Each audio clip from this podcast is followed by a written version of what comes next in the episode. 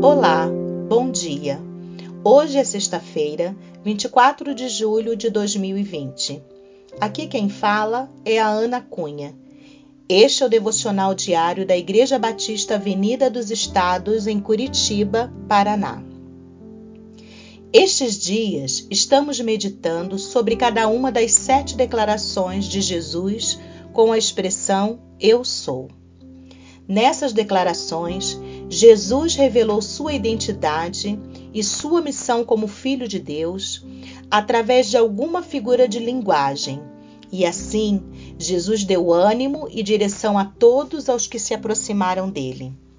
O texto bíblico de nossa leitura de hoje está no Evangelho de João, capítulo 11, versículos 25 e 26. Eu sou a ressurreição e a vida. Quem crê em mim, ainda que morra, viverá. E todo que vive e crê em mim não morrerá eternamente. Você crê nisso?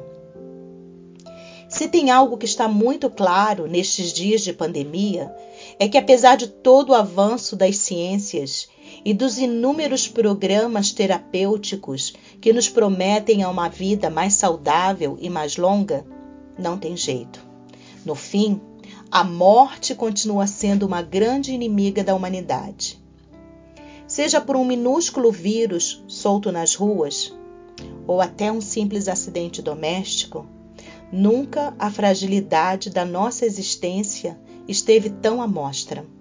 A morte segue imbatível como o maior inimigo da humanidade, se apresentando nas horas mais impróprias, sem reconhecer nenhum limite ou distinção social. Ela vem para todos, e assim, o conceito de que a morte é invencível tem se perpetuado na história da humanidade e no inconsciente das pessoas. No caso do texto que lemos, ela atingiu uma família que desfrutava de uma amizade íntima com o próprio Senhor Jesus. Um homem que se chamava Lázaro havia morrido e então suas duas irmãs, chamadas Marta e Maria, chorando e lamentando muito, foram ao encontro de Jesus quando este chegou para visitá-los. É neste contexto que Jesus declarou: Eu sou a ressurreição e a vida. Pare para pensar um pouco e preste atenção a esta extraordinária afirmação de Jesus. Vou repeti-la. Jesus disse: Eu sou a ressurreição e a vida. Quem crê em mim, ainda que morra, viverá. Com essa afirmação, Jesus contrariou completamente essa ideia de que a morte é imbatível. Naturalmente que a experiência física da morte continua presente em nosso dia a dia, causando uma imensa dor em todos nós.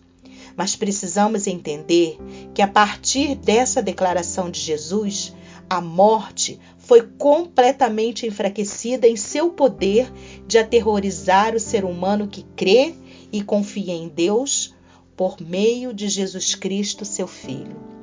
Naquele dia, Jesus literalmente ressuscitou a Lázaro como um exemplo dessa verdade.